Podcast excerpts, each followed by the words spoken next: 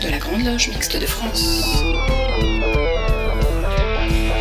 Pierre de Touche.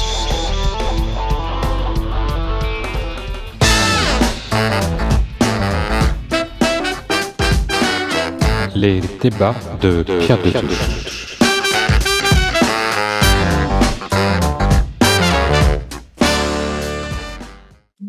Tous et bienvenue dans cette 84e émission de Pierre de Touche, l'émission hebdomadaire de la Grande Loge Mixte de France que nous consacrons aujourd'hui aux réseaux sociaux et à leur place dans nos systèmes démocratiques. Le récent rachat de Twitter par Elon Musk ou l'éventuel rachat de Twitter par Elon Musk, nous en reparlerons, ou encore la propagande massive à laquelle nous assistons avec le conflit ukrainien, nous alerte, s'il était encore besoin, sur le rôle de plus en plus important que jouent les réseaux sociaux dans la construction des opinions publiques. Quelle est leur place? Quels impacts ont-ils réellement? Leur rôle est-il bénéfique ou non? Pour en débattre, nous avons invité Elodie Jonot, historienne, militante féministe, responsable du développement dans une association de lutte contre les maladies rares et blogueuse. Bonjour Elodie. Bonjour. Mehdi Haïfa, militant LGBT et actif sur les réseaux sociaux. Bonjour Mehdi. Bonjour. Et nous aurons la participation exceptionnelle de Maître Ilana Soskin, qui est avocate et présidente de la commission juridique de l'ALDICRA. Alors, nous avons choisi d'intituler cette émission Réseaux sociaux, espace de liberté ou entreprise de manipulation.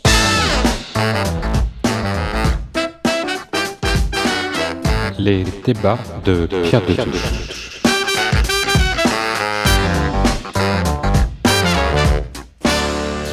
Euh, pour commencer, je voudrais poser une question à Elodie Jonot.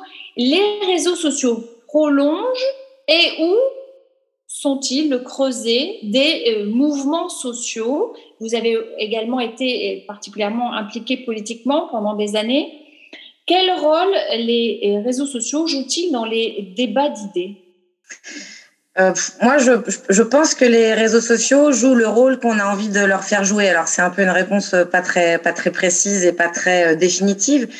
Mais je pense que chacun, selon ses convictions, ses combats et ses mobilisations, voit en effet les, réseaux sociaux, les siens ou ceux de ses, de ses syndicats, partis politiques, comme un prolongement, un prolongement du débat d'idées et de, et de ses revendications.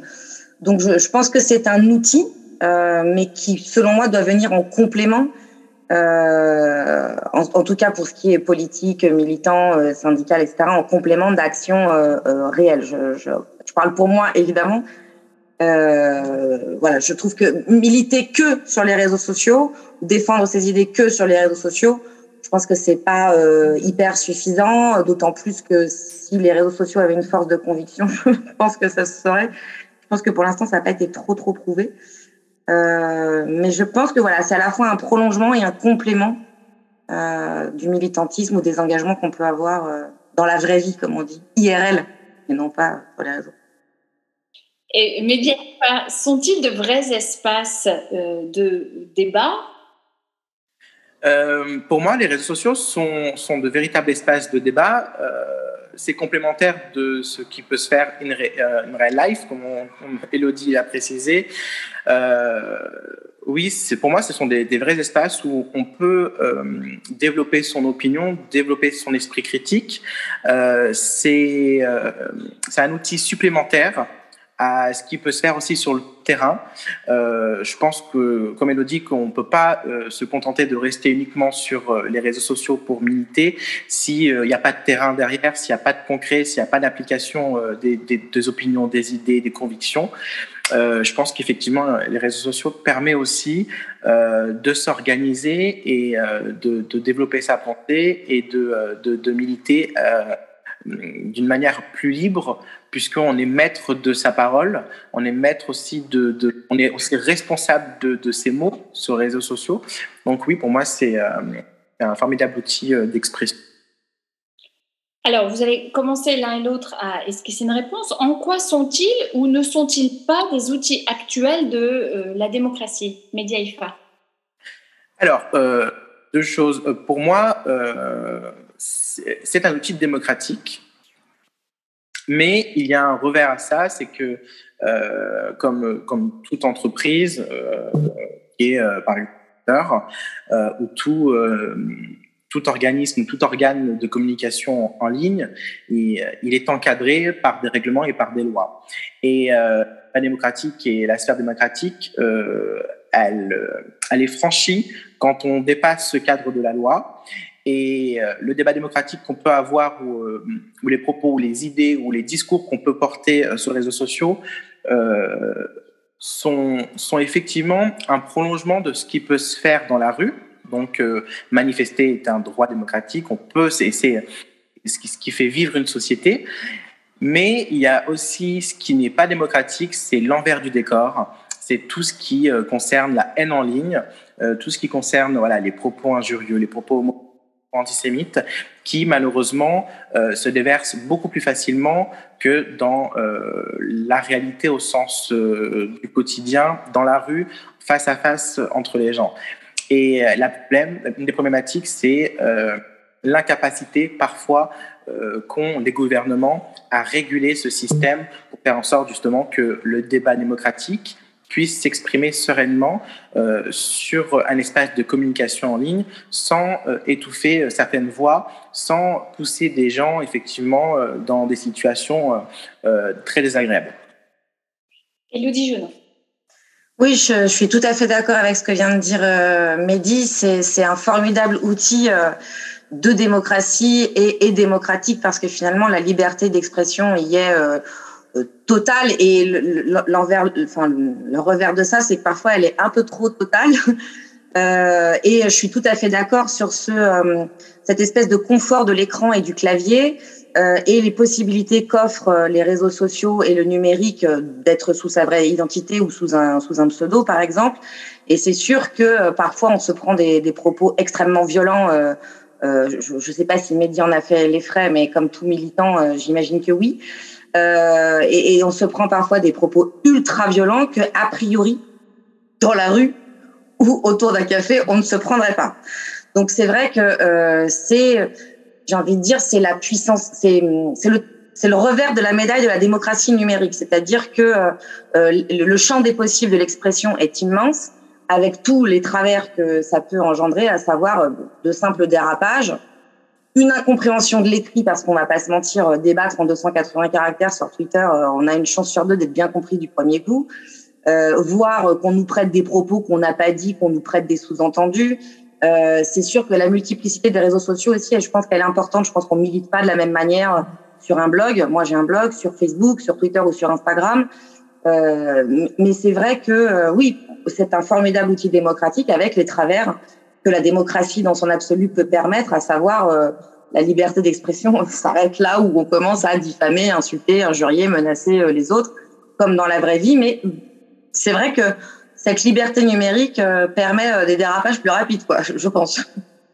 Et, on a évidemment une pensée pour, pour Mila, pour Zineb El Razoui, qui ont été souvent attaqués et qui sont actuellement en cours de, de, de, de, procès justement contre des cyberharceleurs. On reviendra sur cette question avec Ilana Soskin dans, quelques minutes. Et pour prolonger cet aspect sur euh, la démocratie, peut-on affirmer qu'il s'agit d'espaces de mobilisation? Je veux par exemple penser à MeToo. Est-ce que rien n'aurait été possible sans euh, les réseaux sociaux? Qu'en pensez-vous, euh, Elodie Genot?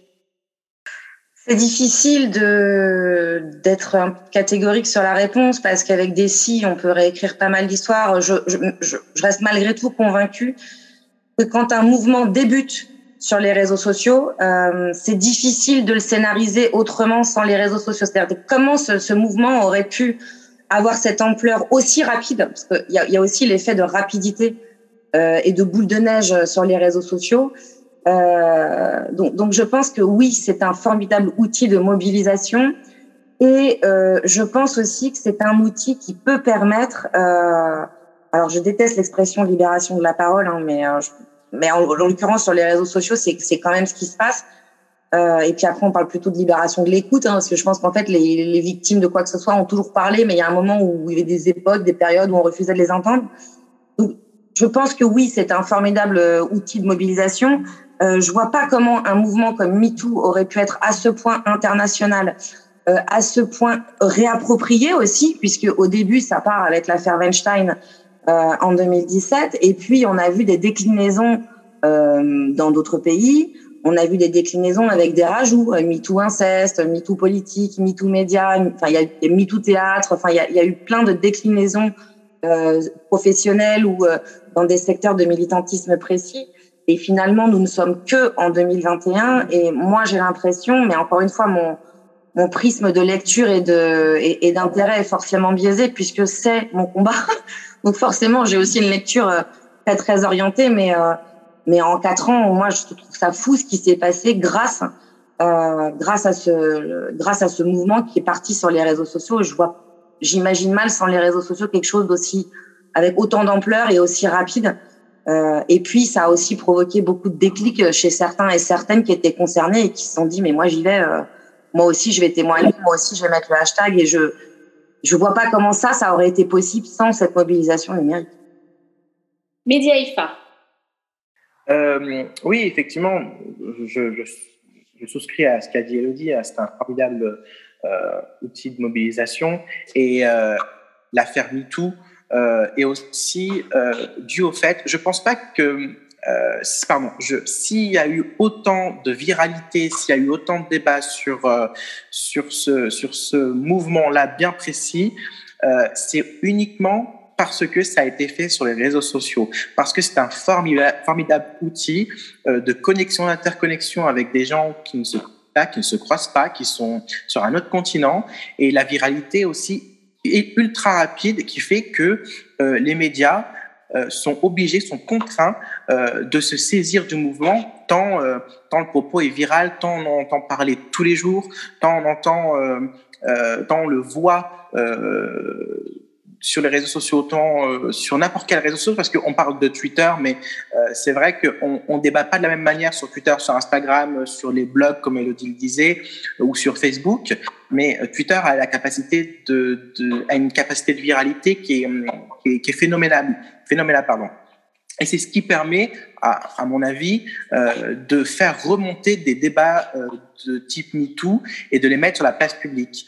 Et moi, quand MeToo est sorti, c'est vrai que je me suis pas forcément senti concerné. J'ai regardé ça un peu euh, de loin. J'ai lu beaucoup de témoignages. C'était, ouais, c'est des témoignages très poignants.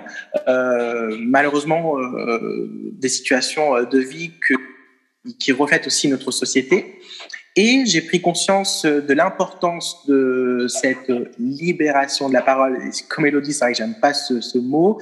Euh, quand MeToo Gay euh, est apparu, euh, mais bien après euh, MeToo, c'est là que j'ai compris euh, ben, que l'importance de parler, l'importance de, de, de, dire les choses, l'importance aussi de raconter son parcours ou ou son vécu, euh, parce qu'effectivement, ça fait boule de neige et ça peut aider d'autres personnes qui sont dans des situations euh, euh, plutôt que dans une zone grise ou qui sont en, en difficulté avec eux-mêmes ou qui, qui, souffrent ou qui ont besoin d'aide. Et c'est vrai que parfois, euh, les réseaux sociaux, les médias de communication en ligne permettent à des gens qui sont un peu éloignés dans la vie réelle, qui euh, qui sont euh, qui s'ostracisent parfois eux-mêmes, et eh ben d'être un peu plus libres sur les réseaux sociaux et de d'être eux-mêmes et euh, de se sentir euh, voilà appréciés et de pouvoir être aidés par le biais de, de, de différents témoignages qu'on retrouve ici et là.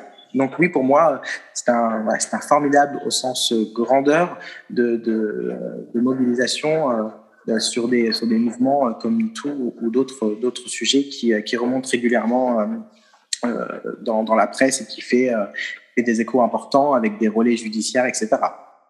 Alors, juste avant euh, d'écouter le témoignage d'Ilana Soskin, je vous propose une courte illustration musicale avec Carmen de Stromae. C'est particulièrement adapté à Twitter. L'amour est comme l'oiseau de Twitter. On est bleu de lui seulement pour 48 heures. D'abord on s'affilie, ensuite on se follow. On en devient fêlé et on finit solo. Regarde à toi.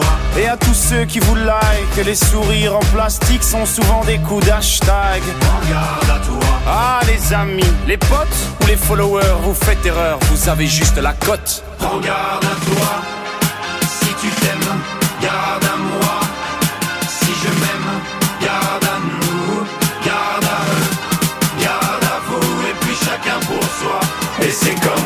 s'aime,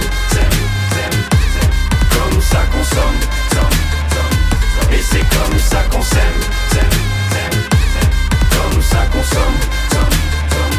et c'est comme ça qu'on s'aime, s'aime, s'aime, s'aime comme ça qu'on somme, somme, somme, somme. Et c'est comme ça qu'on s'aime, s'aime. Comme ça qu'on somme, somme, somme, somme, somme,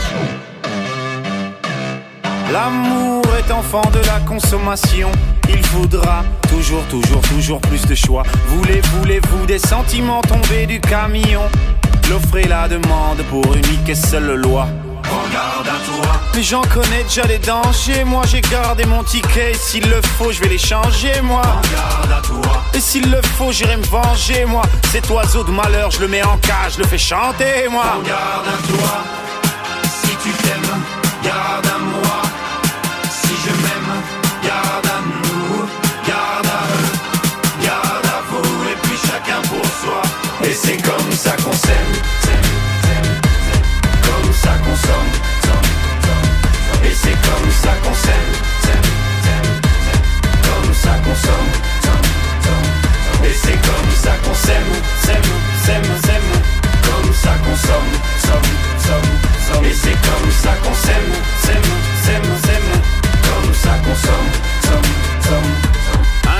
Un jour tu aimes, un jour tu jettes, mais un jour tu payes, un jour tu verras, on s'aimera, mais avant on crèvera tous comme des rats.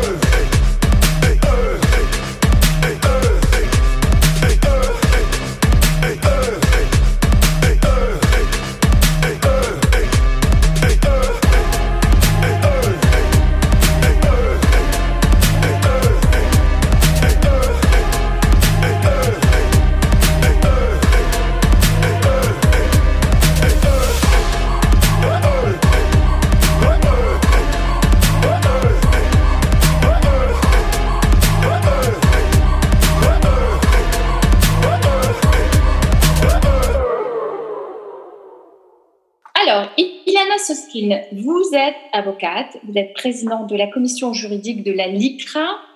Elon Musk a annoncé l'achat de Twitter, puis a indiqué cet après-midi même suspendre le rachat. Que pensez-vous des enjeux en termes de manipulation et de liberté d'expression? Alors, c'est vrai que l'annonce du rachat par Elon Musk de la plateforme Twitter nous a, dans un premier temps, un peu inquiétés. Twitter euh, n'est pas euh, le meilleur élève, déjà de base, en termes de régulation des contenus haineux sur Internet. Euh, juste pour comprendre, on entend par contenu haineux les contenus aggravés, donc les infractions à caractère racial, les propos homophobes, le cyberharcèlement. Et c'est vrai que c'est déjà la plateforme qui est quand même le mauvais élève comparé à d'autres plateformes. Et qu'on a le plus grand mal à faire réguler et supprimer et poursuivre les auteurs de tels contenus. Euh, il faut savoir qu'il y a déjà eu deux, enfin une procédure enclenchée contre Twitter avec une décision rendue en première instance puis confirmée en appel qui n'a toujours pas à date été exécutée par Twitter.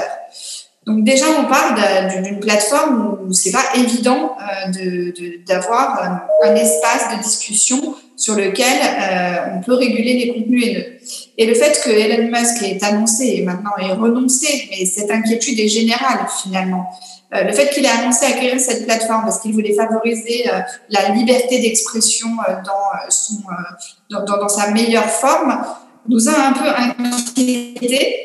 Et quelles qu'en soient les modalités qu'il ait accompagnées après ses propos, c'est-à-dire qu'il est venu repréciser que non, il respectera la loi locale, mais on ne comprenait pas très bien quelle loi locale, est-ce que c'est de la loi américaine, la loi française, tout ça a été très ambigu, on sait qu'il change souvent d'avis. Ce qui est très important de comprendre, c'est que pour nous, enfin de mon point de vue, la liberté d'expression ne s'oppose pas du tout à la régulation des contenus haineux. Euh, la liberté d'expression, elle ne peut exister et elle ne peut euh, trouver une place en France que si elle se fait en adéquation et dans le respect de la dignité et d'autrui. C'est notre socle républicain. Il est construit comme ça depuis le départ. On peut s'exprimer librement, mais on doit respecter et on ne doit pas entraver euh, les, euh, voilà, les droits de tiers, notamment euh, en les injuriant de manière raciale. Et en fait, ce qui est important, c'est de plus opposer ces deux concepts. C'est de bien de comprendre qu'en France, on est aussi favorable à la liberté d'expression. On est surtout favorable à la liberté d'expression. Et c'est parce qu'on veut que la liberté d'expression puisse continuer à exister qu'il est important qu'elle ne menace pas notre socle démocratique et républicain et qu'elle se fasse en adéquation avec les valeurs fondamentales que protège notre société. Je vous donne un exemple tout bête. Quand par exemple vous avez une personne qui est cyberharcelée sur Internet, finalement, quelle va être la réaction de cette personne au bout d'un moment? C'est de se taire, c'est de s'extraire des réseaux sociaux. Et si on régule pas nous-mêmes, finalement, euh, cette haine envers cette personne qui est harcelée, on se rend compte que c'est sa liberté à elle qui est réduite.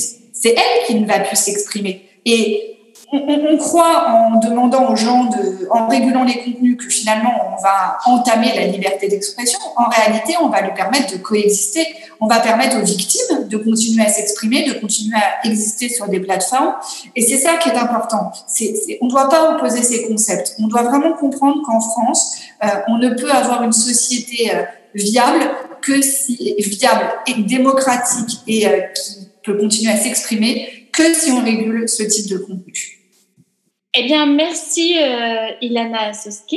Euh, merci d'avoir témoigné. C'est, je pense, un éclairage euh, à la fois juridique et extrêmement pédagogue euh, qui euh, nous semblait euh, particulièrement important d'entendre.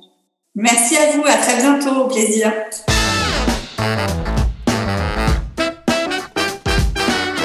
Les débats de Pierre de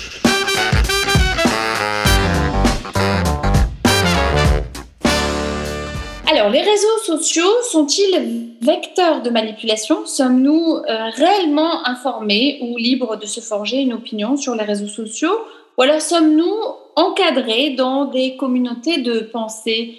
Euh, Je peux vous poser la question à tous les deux, Média euh, à mon avis, oui, euh, c'est à double tranchant. Oui, c'est un, vecteur de communication. Oui, il y a de la désinformation. Oui, il y a de la, manipulation. Mais euh, j'ai envie de dire euh, que c'est c'est pas uniquement lié aux réseaux sociaux. On le retrouve aussi dans la presse écrite. Ça peut ça peut arriver. À, il y a plusieurs années, 20 ans, 40 ans. Ça, ça dépend effectivement la période données. Euh, les manipulations ont toujours existé, les fake news ont toujours existé. Euh, la différence, c'est que sur les réseaux sociaux, il y a peu de contradictoires euh, et on viralité des propos. Euh, c'est que un propos mensonger ou trompeur ou euh, qui, qui, vise effectivement à tromper l'opinion publique aura plus de facilité à se répandre auprès d'une population dans un réseau social type Twitter, par exemple, on va prendre l'exemple précis, euh, plutôt que directement sur euh, à la télévision ou dans la presse écrite. Et, euh, et ça fera boule de neige et la contradiction se fera euh, bien plus tard et les dégâts malheureusement seront, seront bien là. Euh, c'est pour ça qu'il il a émergé très récemment enfin depuis quelques années, euh, beaucoup, beaucoup de médias mainstream se sont euh, organisés en mettant en place des cellules euh, anti-fake news, des cellules de fact-checking, qui euh, justement, euh, parce que ils ont vu que la viralité sur les réseaux sociaux de certains sujets, il y avait des personnes qui tentaient de manipuler l'opinion publique ou de déformer une réalité scientifique ou empirique. Et euh, donc, euh, les médias se sont organisés pour essayer de contredire euh, euh les personnes qui tentent euh, de, de, de manipuler l'opinion publique à des fins euh, souvent soit politiques, soit malveillantes, soit, soit discriminantes ou peu importe. Alors, Elodie, je Oui, je, je, je suis d'accord avec, avec Mehdi. Je pense aussi que les réseaux sociaux sont moi, dans le cadre de, de, de mon job, euh, je, je, je, sensibilise aussi beaucoup euh, les gens que je forme aux réseaux sociaux avec des, des mises en garde. Euh, il y a aussi euh, le, le, bon côté des réseaux sociaux, c'est que ça permet voilà de, de, libérer une parole ou de désostratiser des gens qui se sentent seuls ou qui sont hyper isolés et qui trouvent une communauté avec euh, des atomes crochus, des points communs et des combats communs, et c'est très bien. Et en même temps, c'est aussi un formidable boulevard d'expression pour des gens qui ailleurs ne pourraient pas s'exprimer. Euh, donc euh, sur le côté euh, manipulation, fake news, complotisme, euh, c'est vrai que c'est une vraie cour de récréation puisque les médias sont quand même un peu sensibilisés. Il y a quelques journalistes qui évidemment font des erreurs parfois ou interprètent mal une information. Bon après l'erreur aussi est humaine. Hein. Quelqu'un qui est journaliste depuis 40 ans, on va pas non plus le clouer au pilori parce qu'un jour à la radio il a dit une énormité. Mais typiquement les gens qui répandent ce genre de, de fake news ou de complotisme ou euh, euh, c'est des gens euh, qui n'ont pas, euh, à qui on ne donne pas la parole autrement. Et ils le savent très bien. Ou peut-être à part sur CNews, mais bon, là je fais du procès d'intention. Euh, mais du coup, euh, pour, pour, eux, forcément, les réseaux sociaux, c'est une formidable tribune. Euh, et s'ils créent le buzz, bah, ils s'offrent un public qu'ils n'auraient pas dans d'autres circonstances. Donc, donc ça complète un petit peu le, propos de le propos de Mehdi, mais mais oui, je, je, je souscris. Je vais pas répéter ce qu'il a dit. Mais alors, du coup, on peut analyser le rôle des réseaux sociaux dans la propagation des, fake news ou des théories complotistes, selon vous, Elodie Analyser le rôle. Là, je sais pas, ça dépasse mes compétences. je préfère être honnête. Hein. Euh, je, je, sais pas. Il y a des trucs qui m'échappent complètement sur les réseaux sociaux. Je vois passer des trucs, des fois, qui créent le buzz et je me dis, mais c'est pas possible. Je, je, je sais pas. Au-delà de l'analyse des réseaux sociaux, je pense qu'il faut prendre le problème dans l'autre sens. C'est qu'aujourd'hui, on ne peut plus se passer des réseaux sociaux quand on travaille dans le militant, quand on est militant, quand on est, euh, quand on défend une cause, quand on est engagé dans une association, dans un parti politique. Euh, quand on est un militant de terrain, ça, les réseaux sociaux complètent euh, nos combats, donc on ne peut pas s'en passer, mais en même temps, euh, il est absolument nécessaire d'être formé à l'usage des réseaux sociaux, de, de, pour éviter justement ce que vient de dire Mehdi, ça c'est hyper intéressant, une énormité va buzzer mille fois, le, le débunker va arriver euh, un jour plus tard, et en fait, le, le, la débunkerisation, elle, touchera 20 fois, 20 fois moins de personnes parce que le, le bad buzz aura été fait. Donc je, je, je pense qu'il y a la sensibilisation de la formation à faire pour qu'on n'ait plus à se poser ce genre de questions. Et puis, euh, ça rejoint la deuxième question, je crois, sur la régulation des réseaux sociaux, parce que c'est, alors évidemment, euh, on se fait bannir de tel ou tel réseau euh, quand on a eu des propos, et encore, parfois, faut se battre, mais bon, quand on a eu des propos sexistes, injurieux, mais bon, sur le complotisme et sur les fake news, il y, a, encore du boulot, ça c'est un, un vrai sujet. Maintenant, l'analyse, je sais, c'est au-dessus de mes compétences. Mehdi, Alpha. C'est vrai que, bah, alors, pardon, je vais encore, euh, bah, je vais paraphraser euh, Elodie. Pour moi, c'est vrai que c'est un peu au-dessus de. J'ai un peu de mal à, à répondre à cette question.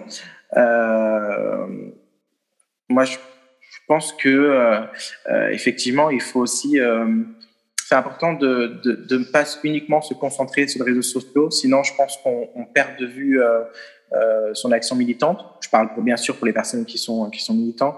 Euh, euh, et, et, bien sûr, aujourd'hui, euh, les réseaux sociaux sont incontournables. On est obligé d'y passer.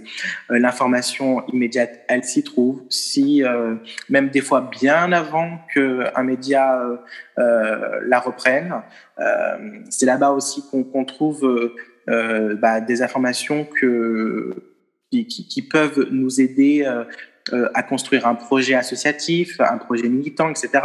Mais il ne faut pas s'enfermer dans cet environnement, se cadenasser uniquement euh, sur les réseaux sociaux parce que je pense que euh, on va, on se noie, on, on se perd et, et surtout on, on, on, s'enfonce dans une réalité qui n'est pas forcément celle de la société. Euh, les réseaux sociaux, pour moi, c'est un miroir déformant de, de la société. C'est, je dis souvent aux gens, mais euh, sur Twitter, par exemple, euh, on, il y a quelques millions de personnes euh, actives, euh, mais 99% de la société française euh, n'y est pas euh, n'est pas sur ce réseau social. Donc c'est vrai qu'on a l'impression parfois que un sujet qui, explose, on a l'impression que toute la France entière est au courant, toute la France entière en parle, alors que non, on est dans notre microcosme et on ergote autour de ça. Euh, de manière générale, voilà, il faut réussir aussi à se distancer, à prendre un peu d'auteur. Voilà. Après, je ne sais pas si j'ai répondu correctement à la question, mais euh, voilà. Alors, oui, et, enfin, correctement, vous avez répondu. Nous sommes en période électorale. Euh, est-ce que de nos jours, un candidat peut encore, selon vous, bloquer un adversaire euh, C'est souvent sur Twitter. Et euh, un adversaire direct, c'est-à-dire un candidat au législatif qui bloquerait un, adversaire direct sur sa circonscription? Euh, qu'est-ce que vous en pensez? Alors, moi, c'est vrai que aux États-Unis, je sais que ça se fait peu, c'est assez mal vu euh, que euh, de bloquer justement des, euh, bah, citoyens américains, des, électeurs. En France, il y a des politiques qui, bloquent effectivement des personnes, mais encore une fois, on est dans un pays de droit. Et c'est une liberté. C'est aussi une manière de se protéger. Je pense que les politiques ont le droit de bloquer, de suivre et de commenter sur n'importe quel utilisateur sur le réseau social. Euh, ils n'ont pas d'obligation particulière déjà à y être. c'est important aussi. Euh, si, si, beaucoup de politiques y sont, c'est parce que effectivement c'est ici qu'ils peuvent se faire entendre. Ils connaissent, ils savent la viralité. Il y a un intérêt derrière électoral évident, surtout pour y déverser leurs idées et leurs convictions. Mais euh, de là à les contraindre à justement à ne pas bloquer des euh, des tweetos, euh, soit qui sont de leur circonscription, soit simplement parce que ce sont des, des électeurs.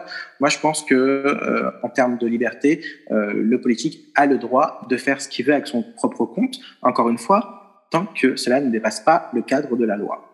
Euh, alors, Elodie Jonot, je vous voyais bondir là sur votre canapé. Bon, bondir non, mais bon, j'ai d'abord commencé par rigoler et puis euh, non, non, je, je, trouve ça très intéressant ce que ce que dit Mehdi. En même temps, je suis pas d'accord avec lui parce que euh, je pense que euh, les politiques qui se servent de Twitter comme d'un outil politique euh, ne sont plus dans l'usage, genre mes tweets n'engagent que moi. C'est pas possible ça. Ou alors il faut avoir deux comptes. un compte personnel où on bloque les gens, où on peut aller, on s'insulte, on lâche les, on lâche les ballons et tout.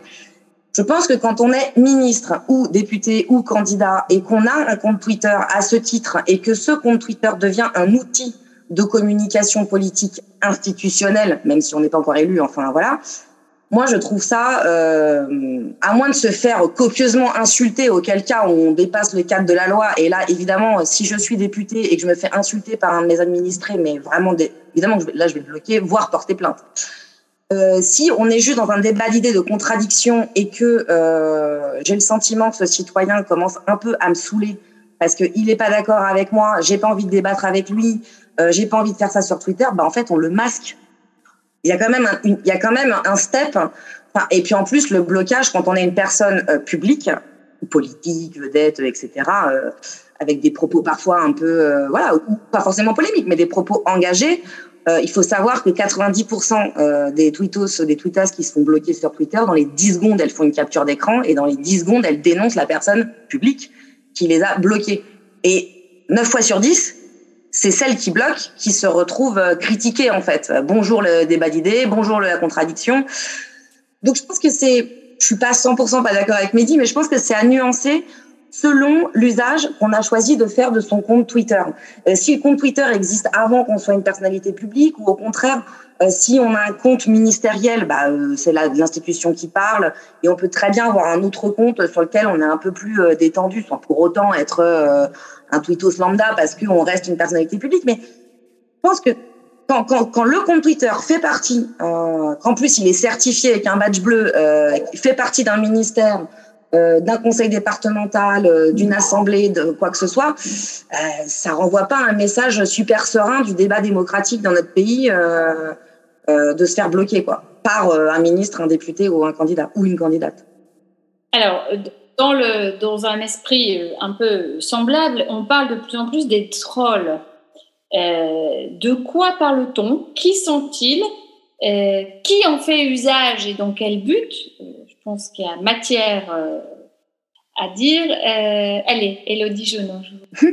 Je pense qu'on est, tous le troll de quelqu'un. Euh, c'est très, très subjectif. Je crois qu'il y a quelques années, c'était Society qui avait sorti un numéro qui s'appelait Le vrai visage des trolls. C'était des portraits, mais bon, un peu, euh, un peu triste et un peu consternant. Je pense qu'il y a plusieurs degrés dans les, dans les trolls.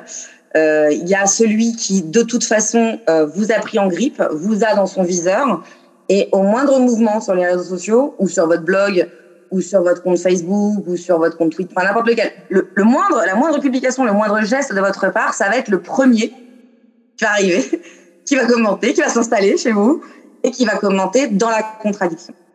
En rajoutant tant qu'à faire une petite polémique comme ça, ça permet aux autres commentateurs derrière de faire de faire boule de neige.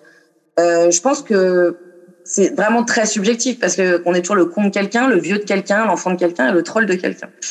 Euh, c'est quand même une attitude. Euh, moi, je suis hyper active hein, sur les réseaux sociaux. Je leur revendique, euh, voilà, euh, j'assume, hein, je vais pas m'en cacher. Mais la, la, démarche du trollage, c'est quand même une démarche pour moi intellectuelle que j'ai un peu de mal à comprendre parce que c'est vraiment, enfin, c'est vraiment, on est le chewing gum qui va aller se coller sous le pied de quelqu'un qui ne s'adresse pas à nous personnellement. Donc, je trouve qu'il y a une démarche euh, vraiment de, nuisance euh, de faire du bruit négatif. Je pense qu'il y a des, beaucoup de trolls qui s'ennuient hein, dans la vraie vie euh, et pour qui c'est une occupation passionnante. Mais moi, ça, ça m'échappe. Ça, il y a un côté parasite, quoi. Il y a un côté comme un pou, comme de la vermine, quoi. C'est-à-dire, bah, ils nous collent, quoi. Ils nous collent alors qu'on leur parle même pas. Ils débarquent dans notre mur Facebook comme s'ils débarquaient dans notre salon, puis ils s'asseyent et puis ils commencent à nous contredire alors que on les a pas nommément attaqués, quoi.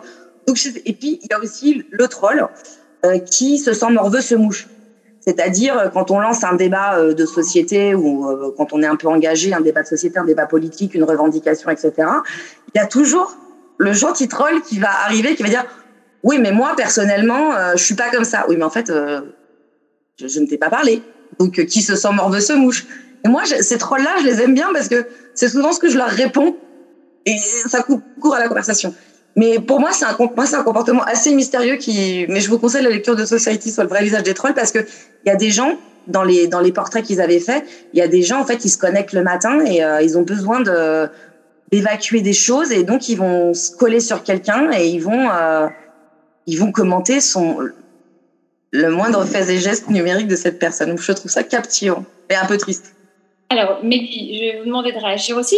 Est-ce que, euh, aussi, euh, à une deuxième question, est-ce qu'il n'y a pas euh, des trolls beaucoup plus organisés Je pense par exemple à la Russie ou à d'autres pays euh, dans lesquels les trolls seraient beaucoup plus organisés. Les bots. Euh, il, faut, il faut aussi qu'on garde bien en tête que les trolls, euh, c'est incontournable d'un espace de communication en ligne. Euh, ça a toujours existé. Je pense que c'est aussi euh, le début de l'Internet, c'était aussi euh, l'ADN, le trollage. Don't feed the troll, c'était une phrase qu'on prononçait au tout début des réseaux sociaux. Et on les retrouve partout, aussi bien sur les espaces, sur les espaces de réseaux sociaux type Facebook, Twitter, Instagram, mais aussi dans les espaces de commentaires des médias ou de la presse écrite en ligne, euh, en dessous des articles.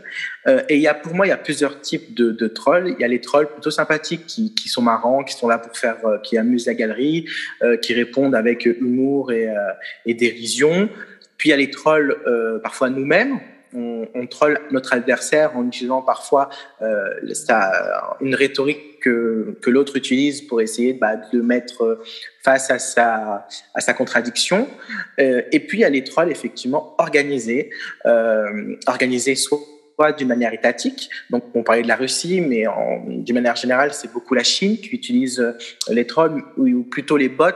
C'est les bots qui, euh, qui se transforment en trolls, c'est-à-dire euh, organisés d'une manière assez euh, massive euh, de nombreux, de nombreux pardon, comptes euh, qui vont, par exemple, publier le même mot, la même phrase, le même article euh, sur un grand nombre, ce qui va faire remonter dans, la, dans les recherches du résultat un sujet de société, un sujet euh, qui va intéresser soit le pouvoir en place d'un pays qui, qui désire, voilà, soit euh, déformer l'opinion publique, la, mobiliser ou, euh, euh, ou la trahir.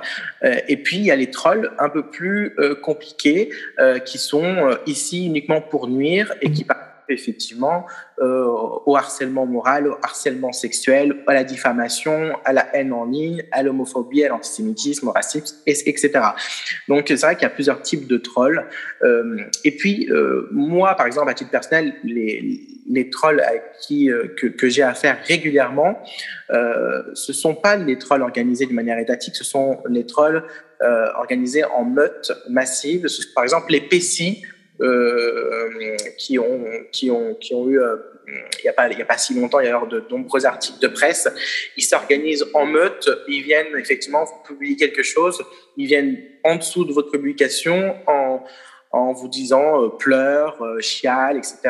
Et, euh, et de manière assez répétitive, ils vont répéter la même chose euh, plus d'une centaine de fois sur toutes les publications que vous allez faire à l'affilée, sur trois, quatre jours parfois. Ils vont se calmer, ils trouvent une autre cible, etc.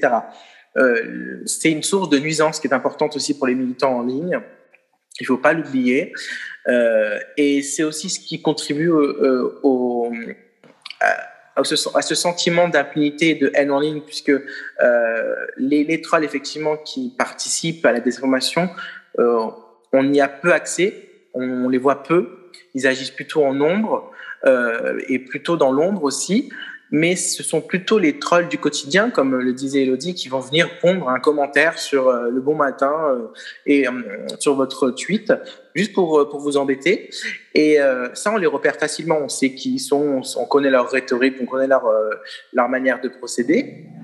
Et de manière générale aussi, il y a une impunité parce que les réseaux sociaux, sociaux, pardon, comme Twitter, euh, n'arrivent pas à sanctionner les trolls parce qu'ils sont dans, ils sont dans une zone grise et euh, tant qu'ils dépassent pas justement euh, le, la limite du légal, euh, eh ben ils sont pas sanctionnables. Mais euh, la répétition de leurs actions fait que ça nous pose à nous, militants, mais aussi aux gens euh, autour euh, qui, euh, bah, qui utilisent les réseaux, le réseau social, par exemple Twitter, bah, une gêne puisque ça nous empêche bah, de, répondre sereinement aux, personnes, de, dire avec tranquillité ce qu'on a envie de dire sans avoir la crainte de se dire qu'on va recevoir 58 derrière en réponse de trollage qui, ne servent rien au débat.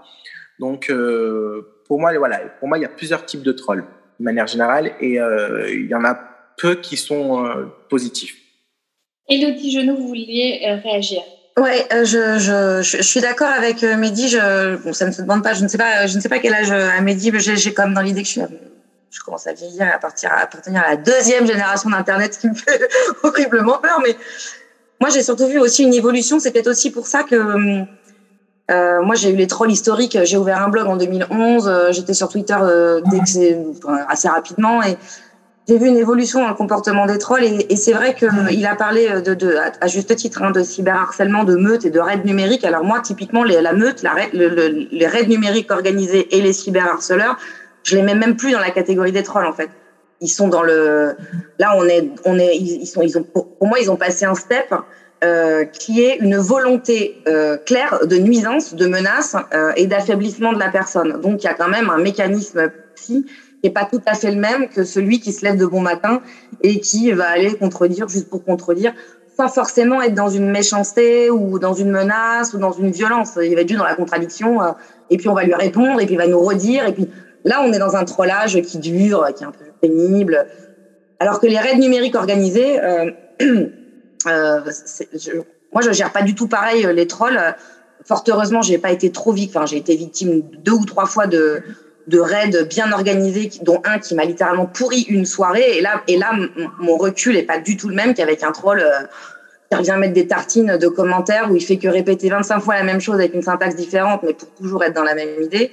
Moi, je, le, pire moment de ma vie sur Twitter, c'est vieux. C'était au moment de la tuerie à Orlando. Euh, où on avait tous déjà acquis ce réflexe d'être je suis euh, je suis Copenhague, je suis Charlie, je suis dès qu'il y avait un attentat, on, est, on était je suis, enfin on je suis.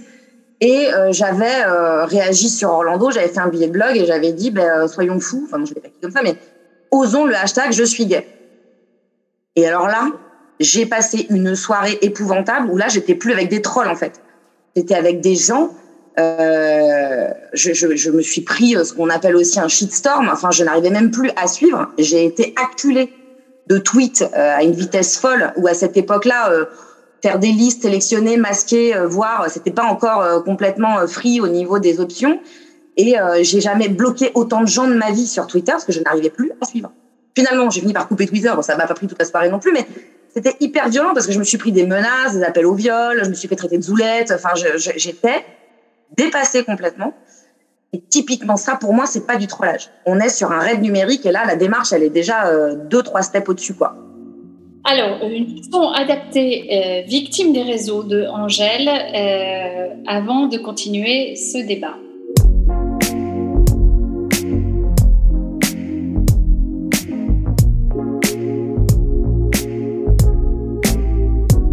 Le truc c'est qu'elle est plus jolie et ça ça fout la haine. Puis elle poste une photo et l'autre elle met un j'aime. Et puis elle se sent mal, pourquoi faire semblant? De bien l'aimer. Car en attendant, c'est bête mais elle veut lui ressembler. Pourquoi faire semblant de bien aller? Dominique elle ment car c'est tentant de leur montrer même si c'est pas vrai.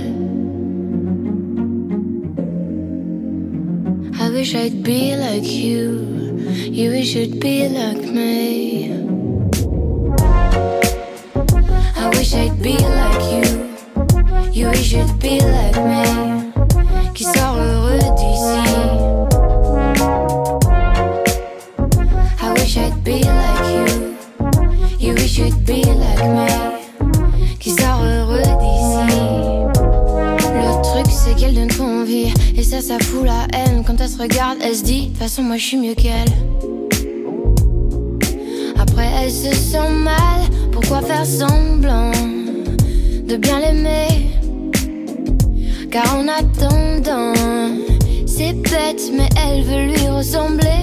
Pourquoi faire semblant de bien aller? Dominique, elle ment. Sa vie n'est pas parfaite comme elle aime le montrer. Nobody's really happy. I wish I'd be like you. You wish you'd be like me. Oh, finally, nobody's really happy. I wish I'd be like you.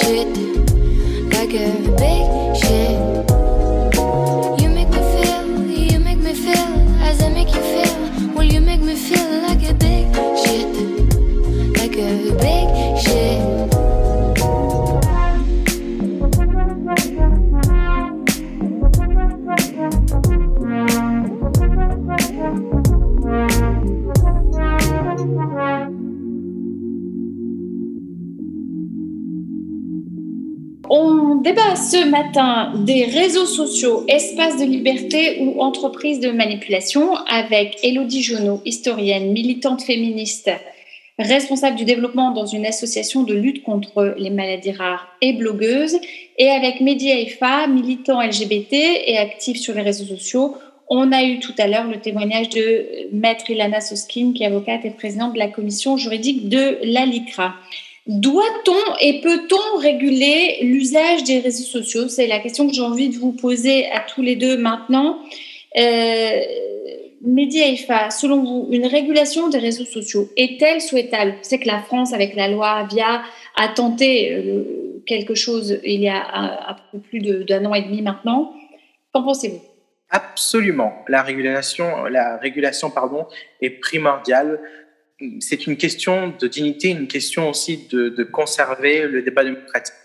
Euh, c'est une entreprise privée euh, qui est sur le territoire européen et elle doit être assujettie, pardon, aux, aux, aux, lois de l'Europe et aux lois françaises, puisque effectivement Twitter est aussi en France. Euh, et c'est déjà une, en partie le cas.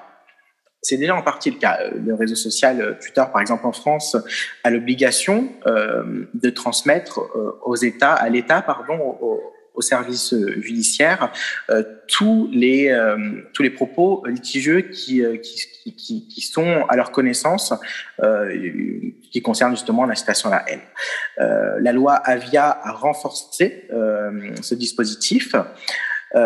Twitter a été condamné en justice récemment la LICRA était partie civile, pour mémoire aussi. Euh, et euh, d'une manière générale, le problème avec l'absence de régulation, c'est le Far West. Et Twitter se cache malheureusement souvent sous la loi californienne pour essayer d'échapper à ses responsabilités en Europe et en France notamment dans le fait de parfois pas accepter ou refuser carrément euh, de répondre à une, injonction euh, d'un juge d'instruction pour délivrer l'identité d'une personne qui euh, s'est rendue coupable d'un délit ou d'un crime sur, euh, sur le réseau social.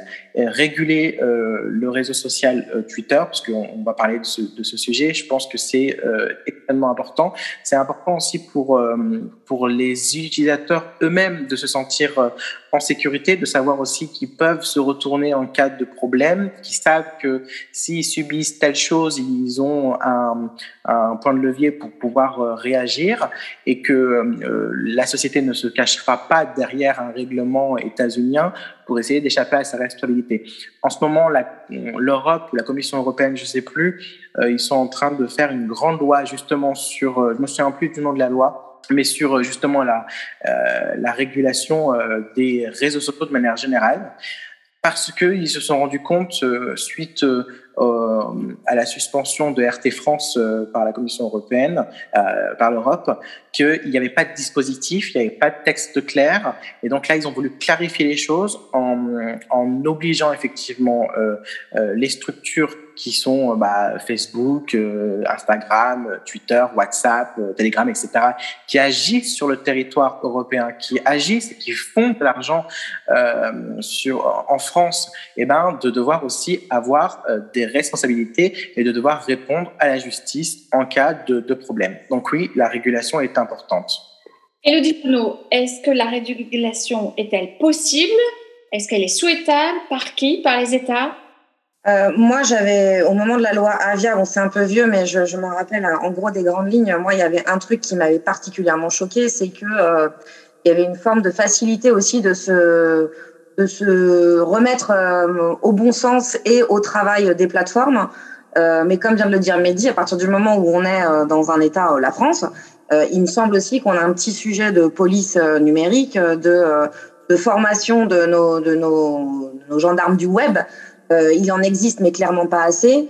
Euh, pour avoir euh, pratiqué la pré-plainte en ligne parce que j'avais reçu des menaces ou des outrages sexistes ou de la diffamation sur Twitter, mais aussi sur Instagram. j'ai fait, toute la procédure. C'est d'une, c'est, faut vraiment avoir envie d'y aller, quoi. Moi, j'ai été partie du principe que maintenant, je ne laissais plus rien passer, que je me contentais pas de bloquer les gens. Avant de les bloquer, j'allais jusqu'au bout de la procédure. Et c'est hyper, c'est vachement plus compliqué en fait quand la diffamation, l'injure, l'insulte ou la menace est sur Twitter, euh, qui plus est sur des comptes anonymes, euh, où on se retrouve avec des policiers archi démunis. Et quand la loi Avia arrive, puisque la loi Avia est arrivée après mes, mes déconvenus euh, numériques, euh, de, de, se réfugier sur la responsabilité de la plateforme, je trouve ça un peu facile. Ça, ça peut pas être que ça en fait. Euh, ça nécessite aussi un peu de courage politique, à mon avis, pour s'emparer de ces sujets. Euh, et pour travailler en bonne intelligence euh, avec euh, Twitter France, Facebook France, etc. Mais pour être dedans constamment dans le cadre de, de, mon travail, c'est extrêmement long, fastidieux et difficile. Ne serait-ce que de faire fermer un compte Facebook, Twitter, Instagram qui reprend votre identité, usurpation d'identité, ou qui est, euh, je parle pas des comptes parodiques, hein, quand c'est clairement affiché, moi j'ai pas de problème avec ça, mais euh, qui usurpe votre identité, qui passe son temps à... C'est hyper long et, et, et, ça peut prendre des mois, voire des années, en utilisant les formulaires euh, dédiés sur les plateformes sociales. Donc il y a un gros progrès à faire du côté des plateformes sociales, en adéquation avec le droit français et européen, comme l'a dit Mehdi. Et il y a un sujet politique aussi, où on peut pas se contenter dans une loi française de dire que euh, c'est aux plateformes... Euh, euh, de signaler quoi. On, doit avoir une police du web qui est euh, de la même manière qui est capable d'aller traquer euh, la pédocriminalité numérique. On doit pouvoir avoir des ressources judiciaires, policières en France qui doit pouvoir traquer les gens qui usent des réseaux sociaux pour diffamer, menacer, organiser des raids. voilà.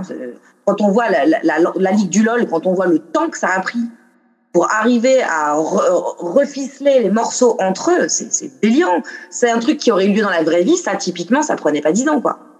Donc, euh, voilà. Un peu, il y a un peu les deux là-dedans, quand même.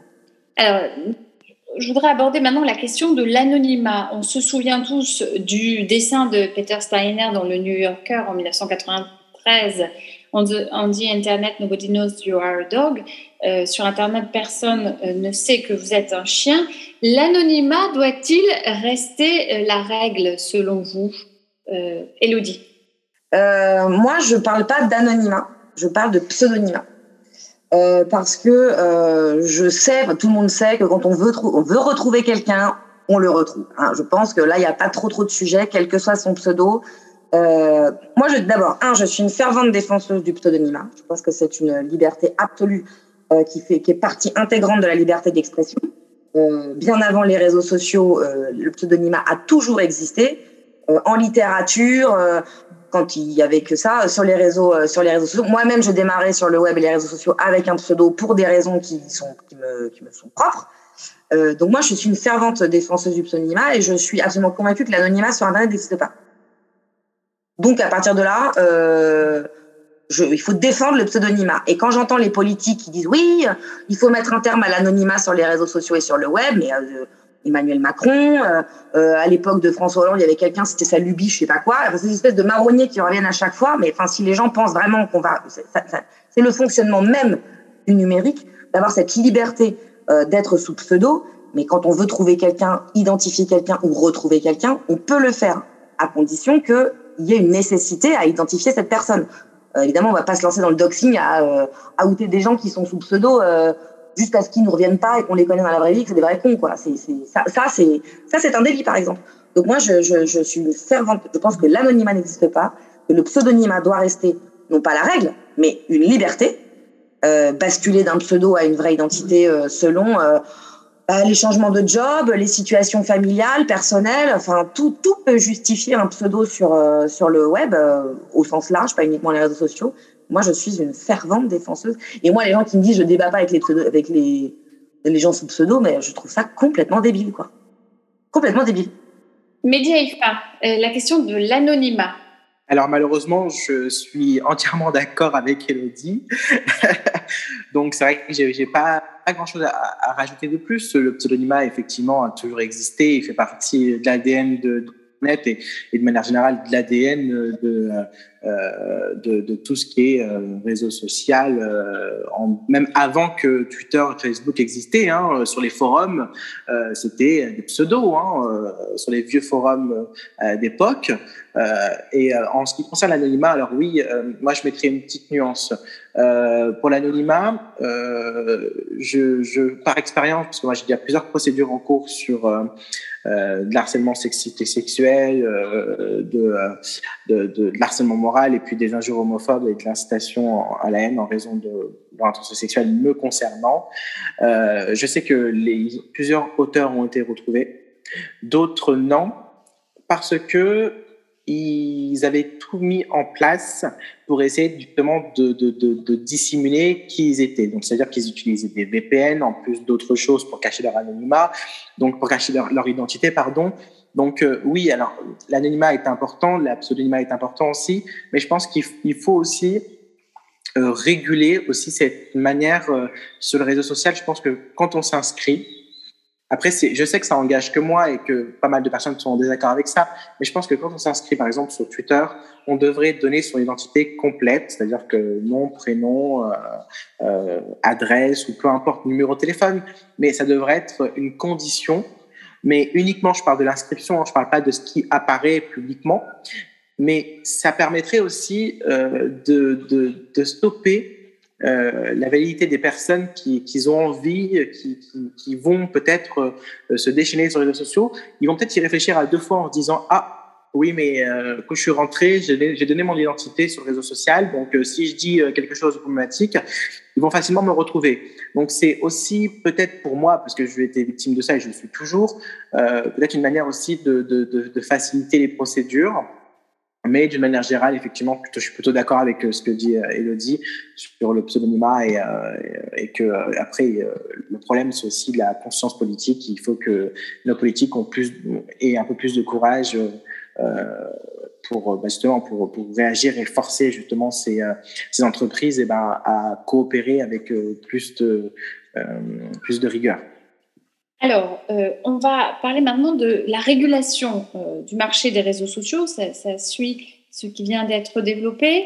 Elon Musk a annoncé l'achat de Twitter il y a quelques semaines maintenant, et puis euh, cette émission est enregistrée et il y a quelques heures, nous avons appris qu'il suspendait le rachat du réseau social. Euh, quels sont euh, les risques d'une trop forte concentration des euh, plateformes médias IFA alors, moi, je vais juste un peu repartir en arrière. Moi, ce qui me fait un peu doucement rire sur les débats depuis que Elon Musk a annoncé justement le rachat de Twitter, c'est que à l'époque de la suspension du compte de Donald Trump par le réseau social Twitter, bien avant euh, l'histoire de, de, rachat, tout le monde à gauche, de manière générale sur le site politique, disait, hurlait que c'est une entreprise privée, elle fait ce qu'elle veut, c'est ses règles, elle suspend et elle active les comptes qu'elle souhaite. Aujourd'hui, cette même gauche s'offusque de justement de ce rachat par ce milliardaire. Sauf que c'est une entreprise privée. Et comme toute entreprise privée, elle peut être rachetée. Et Elon Musk, effectivement, est milliardaire et il a décidé de racheter euh, le réseau social. Est-ce que ça devrait nous inquiéter? À titre personnel, oui, parce que on parle de la concentration des médias. Effectivement, je pense que euh, le pouvoir, un, aussi gros pouvoir entre une seule main, parce que effectivement, on parlait de désinformation tout à l'heure, de, fake news, de, de, mobilisation ou de déformation ou euh, de trolls organisés par des, gouvernements, c'est que euh, entre de mauvaises mains d'une personne, d'une entreprise, eh ben, euh, on peut basculer justement sur, euh, sur un autre régime. On peut basculer sur euh, un nouveau fonctionnement qui, effectivement, pourrait poser un gros problème au débat démocratique et à la démocratie, puisqu'on voit la viralité des propos que les, la viralité effectivement sur les réseaux sociaux en termes de sujets, eh ben, on voit aussi que les médias sociaux peuvent influer euh, sur la politique interne euh, des pays, intérieure des pays, pardon, peuvent influer aussi sur, euh, sur l'opinion publique. Et entre de mauvaises mains, je pense que ça peut faire des dégâts. Après, encore une fois, il s'agit d'entreprises privées, quasiment exclusivement américaines. En France, on n'a pas ce genre d'entreprise avec voilà, une telle capacité d'utilisateurs. De, Donc, effectivement, après, ça concerne uniquement de manière générale, les États-Unis, leur entreprise, la liberté malheureusement aux États-Unis est quand même assez exacerbée, euh, la liberté de création, la liberté d'entreprise. Donc je suis pas sûr que, que nos débats français aient un réel impact euh, sur ce qui se passe euh, voilà, chez Elon Musk euh, et aux États-Unis sur, sur ces débats et sur, sur ces rachats. Après, l'inquiétude, oui, elle se pose, bien évidemment. Euh, et euh, la vigilance doit se faire, bien sûr, dans la régulation. C'est-à-dire que oui, une entreprise peut être achetée par un milliardaire. Oui, ça pose des questions. Oui, on peut, euh, cette entreprise peut devenir problématique et échanger des choses et, et être un, formidable outil de propagande pour des intérêts personnels et pour, pour Elon Musk. On ne sait pas ce qu'il en fera. Mais justement, le contre-pouvoir, ce qui pourrait euh, justement contrer ça, c'est une régulation euh, sur, euh, sur, euh, pardon, sur, sur, ces, sur ces entreprises. C'est-à-dire que mettre un poids juridique, un poids réglementaire sur ces entreprises pourrait justement pour les contrôler ou plutôt les, les contraindre à respecter le droit. Elodie Genot, le rachat de Twitter par Elon Musk, comment l'interprétez-vous? Et euh, quid de la question de la concentration des plateformes, question à laquelle Mehdi euh, a répondu. Je, suis d'accord avec euh, avec Mehdi. Euh, euh, il y a le rachat par Elon Musk qui est Elon Musk et euh, donc la, la, la plateforme c'est Twitter. Ok. Moi, je vais être très claire. Je trouve aussi qu'on a parfois tendance à, je sais plus quelle est cette expression, crier avant d'avoir mal, je sais pas exactement ça, mais on a aussi une forme de méfiance euh, systémique et euh, un peu épidermique euh, dès qu'il se passe quelque chose comme ça avant de voir. Alors si ça se trouve, si ça se trouve, ça va rien changer. Enfin, je veux dire, il y a aussi cette option-là euh, que, qui aujourd'hui n'est pas envisagée et qui n'est pas. Euh... Bon, alors c'est moi qui suis une grande naïve, mais peut-être que ça ne changera rien à notre utilisation, aux usages, aux règles, ou qu'au contraire, ça va continuer à avancer. Twitter va évoluer avec tout ce qu'on a évoqué tout à l'heure ou au contraire, ça va devenir du grand n'importe quoi et, euh, et euh, il va falloir que bah, les gens vont s'en rendre compte et puis on va décider d'aller ailleurs et puis on s'en servira plus. Bon, je pense que euh, on a aussi le droit d'attendre et de voir. Après le, euh, après le, enfin, Elon Musk ou euh, Zuckerberg, quelle différence? Il y en a un qui a fondé et l'autre qui rachète. Ben, au final, ça je vois pas très bien ce que, ce que ça peut changer. Attendons de voir. Bon, ça c'est mon avis, ça n'engage que moi. Sur le reste, je, je, suis d'accord avec, euh, avec Mehdi. Elodie Jonot, le fait que ces réseaux soient de gigantesques euh, multinationales faisant commerce de données, est-il un risque pour la démocratie euh, que ce soit en termes de liberté, d'usage des données? En France, on a la CNIL qui normalement fait attention à ça. Euh, Qu'en pensez-vous? On a la CNIL, on a surtout le RGPD en Europe, euh, qui est quand même une grosse évolution euh, ces derniers mois et qui, est quand même un garde-fou qu'on n'avait jamais eu, enfin, de, de, cette ampleur qu'on n'avait jamais eu jusqu'à présent. Et pour l'avoir testé sur différentes plateformes et tout, c'est quand même maintenant beaucoup plus facile qu'avant. Euh, de demander le retrait de quoi que ce soit. Donc là, on est, on est sur un débat sur les réseaux sociaux, mais globalement, c'est quand même beaucoup plus facile maintenant euh, de demander des retraits de choses qui nous appartiennent. Hein. Je suis pas, je suis pas dans le débat de tout à l'heure sur l'usurpation d'identité, tout ça. Donc on est, quand, moi, j'ai, pour, pour, pratiquer euh, ça au quotidien dans mon travail, euh, c'est quand même beaucoup plus accessible. Nos données sont beaucoup plus, elles nous semblent loin, mais notre droit de regard dessus est quand même beaucoup plus accessible et beaucoup plus facile qu'avant. Les attaques sont plus faciles aussi, c'est-à-dire qu'une plateforme qui ne respecte pas le RGPD, nous, on saisit la CNIL, ça va quand même assez vite. Enfin, pour en avoir fait euh, le test, euh, moi, je trouve que ça, c'est euh, c'est beaucoup mieux qu'avant. Je pense que je qu'il y a eu un progrès là-dessus. Tout est perfectible, évidemment. On peut on peut aussi aller encore plus loin sur la protection de nos données. Après, euh, quand un truc est gratuit, euh, c'est nous le produit. Enfin, je veux dire, ça c'est un slogan peut-être facile, mais c'est la vérité aussi. À partir du moment où on ne paye rien pour aller s'amuser, militer, discuter, papoter sur des réseaux sociaux, bah faut accepter en échange euh, bah, d'avoir des algorithmes qui nous proposent euh, des publicités en fonction de ce qu'on a publié. Enfin, c'est pénible. Oui, ça nous saoule parce que la pub, il y en a trop et tout, mais en même temps, c'est le truc est gratuit. C'est-à-dire qu'on a, on a une force il y a une puissance de frappe, de, on en parlait tout à, au tout début, sur le militantisme, sur le débat, le débat d'idées, le débat d'opinion, l'organisation de mouvements sociaux, etc. Tout ça gratuitement. Bah, la contrepartie, oui, bah oui, oui c'est gratuit. Euh. et, euh, et c'est vrai qu'après, chacun est libre aussi euh, de sélectionner et de doser sa présence sociale. Typiquement, moi, j'ai fait le choix de ne plus utiliser WhatsApp depuis deux ans et demi je me suis dit, je vais me faire jeter en l'air par tout le monde, tout le monde va me critiquer en me disant, ah, t'es pas sur WhatsApp. En fait, pas du tout. Je vis très bien sur WhatsApp depuis deux ans et mes amis aussi. euh, parce que j'ai considéré à un moment, bon, alors c'est arrivé, je vous cache pas, au moment de la, polémique sur WhatsApp, Facebook, Instagram, cette espèce de grand boubli-boulga, euh, euh, cette nébuleuse de données euh, concentrées au même endroit. Et je me suis dit, bah, finalement, je donne déjà pas mal de mes données et de, et de mes pratiques à Instagram et Facebook je vais en virer euh, un des trois, celui que j'utilise le moins, et donc j'ai viré Instagram. Euh, j'ai viré, euh, j'ai viré WhatsApp, pardon. Chacun aussi est libre, voilà, d'aller où il veut en fonction de ses attentes. Alors finalement, vous avez répondu à la question sur la concentration des plateformes. En guise de conclusion, je voudrais vous demander à tous les deux, les réseaux sociaux sont-ils un espace commun? C'est-à-dire, est-ce qu'on est tous ensemble Est-ce qu'il y a une forme de communion On n'est pas ne pas utiliser le mot communauté. Médiaïf. Hein. Oui. Euh, alors moi, par contre, j'utiliserai le mot communauté euh, parce que sur les réseaux sociaux, euh, tout le monde peut y être. Et au sein, par exemple, on va, rester sur Twitter, mais au sein de Twitter, il y a des communautés. Alors, il y a les communautés manga, les communautés PP Foot, il y a les communautés militants LGBT, il y a les communautés voilà politiques, il y a voilà ceux qui sont, je sais pas pour, euh, pour tout ce qui est euh, fan de, de comics, etc.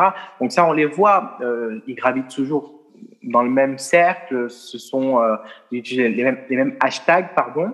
Donc oui, euh, il y a différentes communautés au sein même d'un réseau social. Je pense que c'est une, pour moi, c'est une évidence. Euh, et euh, après, c'est un lieu commun, pour moi, au sens où on peut se retrouver tous en même temps au même endroit. oui aussi, euh, puisque euh, ça permet de rentrer en contact avec des gens euh, de n'importe quel horizon, n'importe quel, comment dire, n'importe quelle échelle sociale, si je peux parler comme ça. donc, après, voilà, je ne suis pas sûr de bien saisir la question, mais oui, pour moi, je pense que c'est un, lieu où on peut se retrouver, ça c'est certain, indépendamment de, de qui on est, on, peut, on peut facilement tous se retrouver et, et, discuter, échanger, connaître.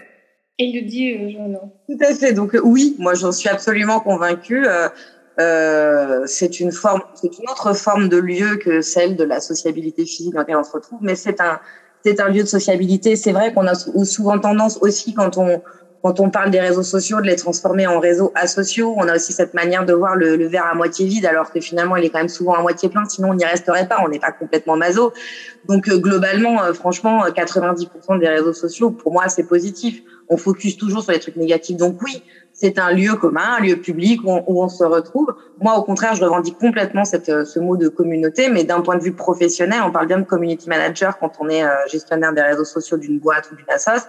Et community, ça veut bien dire ce que ça veut dire. Alors après, il y a toujours un petit problème, en traduction. Euh, quand on va de l'anglo au français, on a le même problème avec le gender. Donc, quand on voit ce qu'on a fait en France du gender, bon, bah, communauté, c'est un peu pareil. Est-ce que le mot communauté a pas été un peu galvaudé en France, mais oui, il y a évidemment des communautés, et puis tant mieux si ça permet à des gens euh, qui ne se rencontreraient pas dans la vraie vie euh, euh, de se retrouver comme un lieu de loisir, un lieu commun, un lieu public, comme certains vont au parc, ben, d'autres vont rester chez eux dans leur communauté. Voilà, ça reste quand même un loisir avant tout. Et et on dit, on parle souvent de réseaux asociaux, mais voilà, c'est quand on parle des trolls, quand on parle des raids numériques, mais heureusement, 90% du temps, c'est plutôt des réseaux sociaux, quoi.